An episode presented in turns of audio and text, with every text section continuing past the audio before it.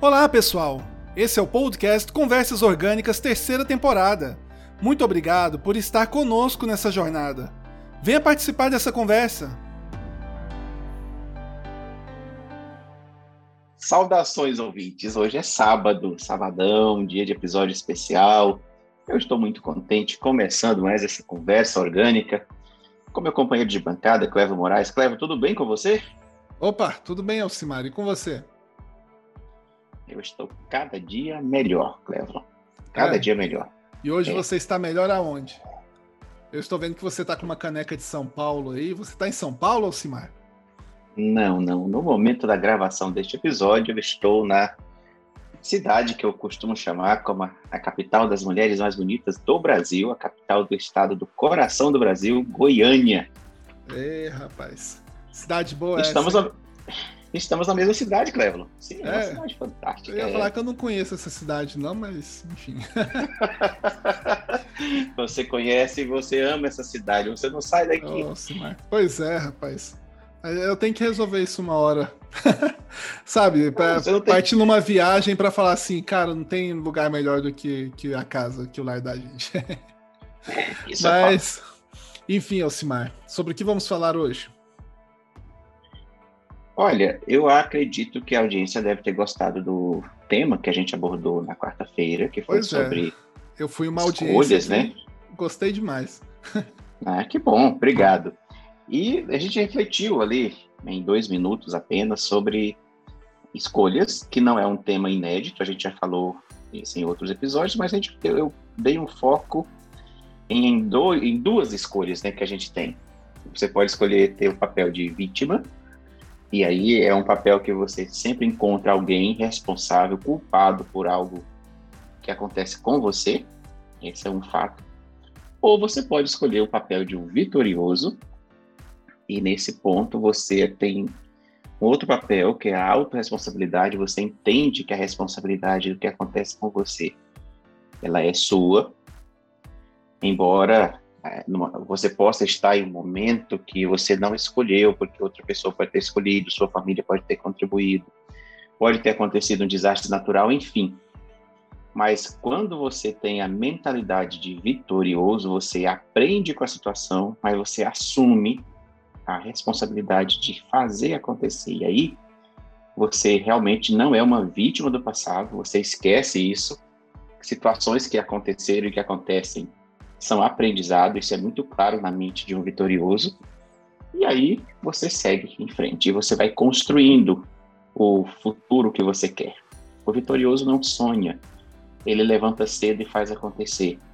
O vitorioso não tem sonhos, ele tem planos, com metas e executa e consegue. A pessoa que tem mentalidade de vítima, ao contrário, a função principal da sua mente, o seu subconsciente é treinado para encontrar justificativa e culpados, que nunca é ele mesmo.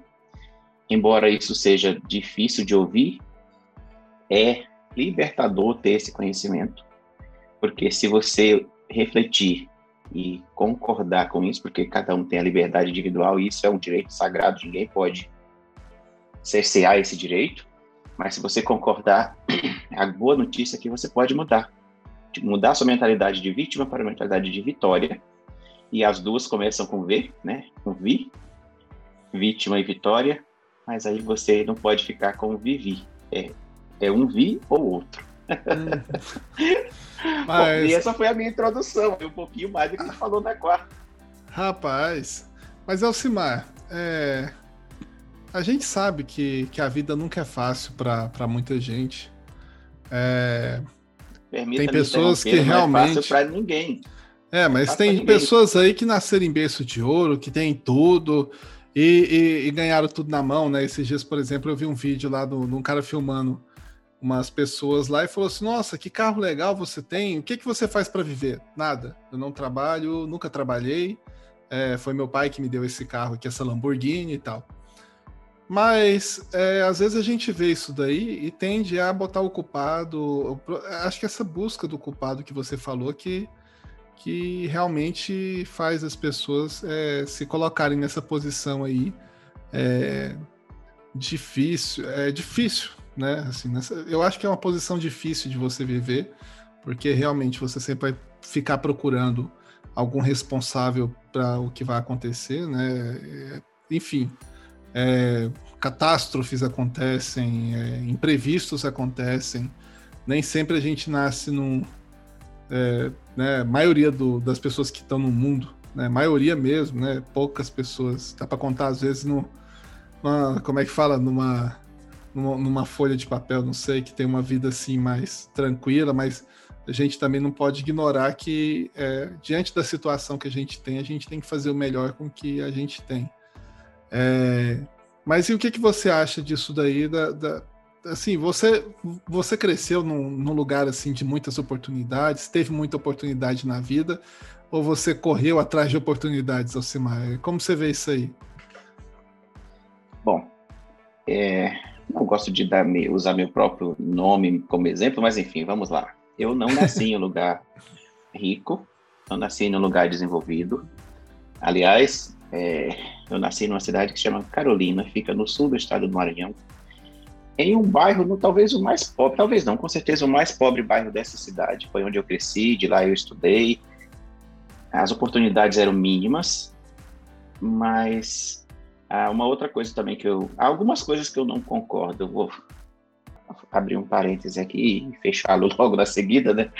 É, Primeiro que eu não acredito que a gente deva correr atrás de oportunidade, a gente deve criar, porque oportunidade que a gente corre atrás ela não é nossa, ela é de alguém. Então você tem que criar as oportunidades. Como é que você cria oportunidade? No meio dos problemas. Você vai no, no momento difícil de vida, você a sua criatividade fica super aguçada, afinada, e você pode utilizar isso a seu favor. Basta mudar o foco do problema para a solução. Qual é a solução do problema? Ponto número um não, então eu nasci nesse lugar, saí de casa muito cedo, eu vivi de favor na casa dos outros, foi assim que eu me graduei a primeira vez. E, enfim, e hoje eu tenho meu trabalho, tenho, sou um pouco independente, graças a Deus, mas tudo isso foi construído com trabalho e com a ajuda de pessoas, sim, muita gente me ajudou no sentido de me, me fornecer trabalho, esse tipo de coisa. Meus clientes que eu atendo são pessoas que me ajudam o tempo todo, que eu eu trabalho para eles e eles me remuneram por isso, é, parcerias que eu fiz, mas assim, eu não, eu sempre procurei criar as oportunidades. Mas... A primeira oportunidade que eu tive foi, foi inclusive a de me graduar, porque quando eu fui me graduar a primeira vez, eu não tinha dinheiro para pagar a universidade. E um dia eu saí, a situação era tão complicada para fazer um resumo, que eu saí da casa que eu morava, fui lá na universidade, na reitoria, falei com seria o cara que tem um papel do reitor de finanças, né, que seria o diretor financeiro, diretor econômico na época, e falei para ele que eu tinha ido, eu estava morando ali, eu tinha passado no vestibular, eu não tinha condição de pagar a faculdade, não queria voltar para casa, não queria desistir, e eu propus a ele que eu trabalharia na universidade é, em troca do pagamento da mensalidade, porque não era Universidade Federal, não estudei da Universidade Federal. E isso eu não sei porquê, mas ele gostou da ideia e, e topou. E aí eu comecei. Durante seis meses eu fiz isso. Aí depois de seis meses que eu estava nessa situação, que eu não recebia nada, apenas era trabalhava de, durante o dia para estudar à noite.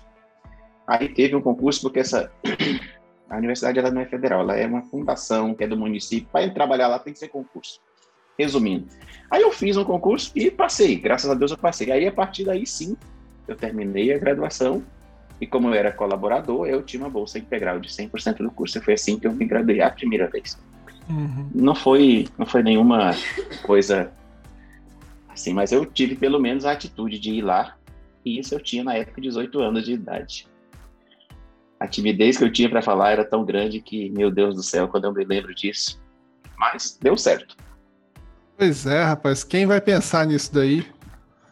Sinceramente. Moço, é igual você falou, cria então oportunidade, né? É, mas a situação difícil faz, ela é o melhor combustível para você realmente ir atrás, é, fazer acontecer, porque quando está tudo muito bom, muito confortável, a gente tende a ficar confortável. E essa tendência uhum. ao, ao, ao, conforto, ao comodismo, aí isso faz a gente ficar meio que estagnado. Uhum. E a ideia não é essa. Mas eu quero regressar ao tema lá, que o nosso tema é há uma escolha a ser feita.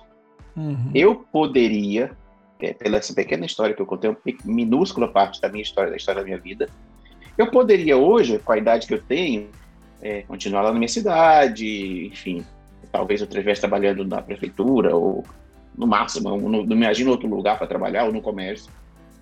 E estaria lá, receberia um salário mínimo por mês e poderia dizer para todo mundo: é, eu estou aqui, eu nunca não estudei, porque não há universidade na, na, na, minha cidade, na época não havia, eu não tenho parente nenhum, o governo não me ajudou. Eu poderia usar tudo isso na mentalidade de vítima e dizer: eu não consegui porque alguém não fez. Mas a vontade era minha, o desejo era meu, o que eu tinha que fazer era eu. Isso, isso sempre foi muito claro. Eu recebi essa orientação de meus pais.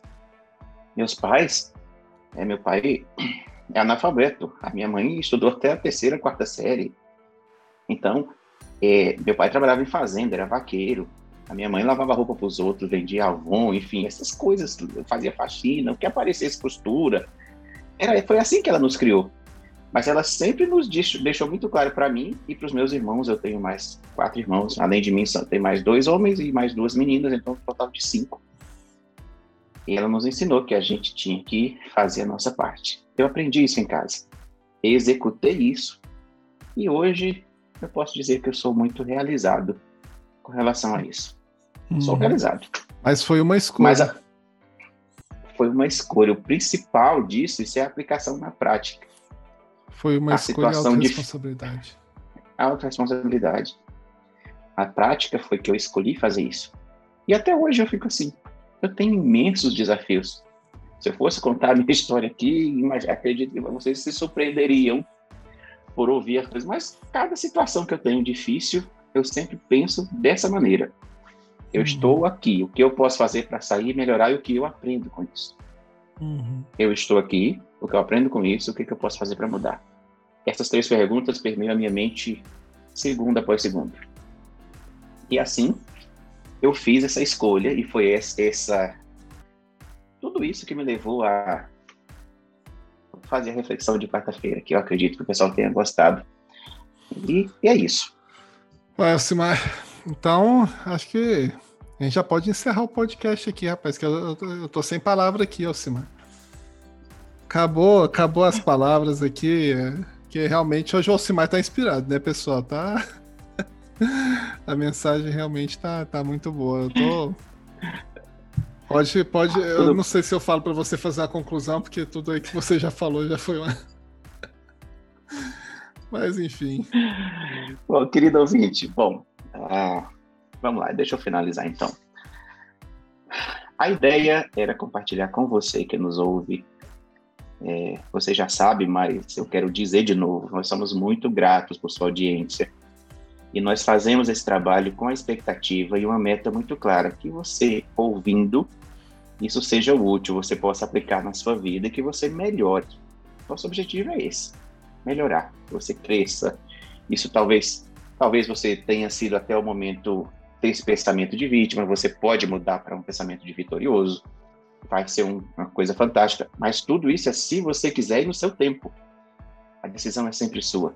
Isso é o que eu vivo e o que eu prego, é a autorresponsabilidade. Pois bem, a ideia aqui foi falar sobre isso, a questão da escolha em dois tópicos, dois, dois pequenos tópicos. Você pode escolher buscar justificativa e culpados. Ou você pode escolher assumir a responsabilidade e o controle da sua vida e construir o futuro que você quer. Sugiro que você não tenha sonhos, tenha planos e metas. Faça acontecer, levante cedo, faça a sua parte. E eu lhe asseguro que, pelas leis da física, o universo vai ajudar você. Se você não acredita, é, acredita no Criador do universo como eu acredito, ele vai te ajudar e você vai conseguir. E se você precisa de alguém que acredita em você, escute bem claro: eu acredito em você. Tá lá, faça acontecer. E agora, Clevo, fecha o episódio, porque eu falei demais estou quase sem voz. Não, que fechar o episódio. Se eu tivesse falado assim, faça acontecer, eu ia encerrar ali, rapaz. Bem, pessoal, então, já que o Alcimar deixou a deixa aí, vamos é, agradecer aqui a vocês pelo tempo, por ter compartilhado aqui esse momento aqui com a gente. É, aproveite aí o sábado de vocês e que vocês possam refletir aí um pouquinho também sobre essa mensagem e o que, que vocês estão fazendo para ter a, as suas escolhas, para tomarem as próprias decisões, é, não ficar responsabilizando terceiros por pela situação que você está ou pelo momento que você está. É, faça o melhor com o que você tem. Então é isso, a gente deixa esse, essa reflexão para você, é assim, né? O que que você está fazendo com o que Deus te deu, né? O que que você está fazendo com o que o universo está dando para você, que são milhares de oportunidades aí que podem ser criadas a partir de você decidir e escolher fazer. Muito obrigado aí, pessoal. Bom sábado para todos aí e até a próxima. Valeu!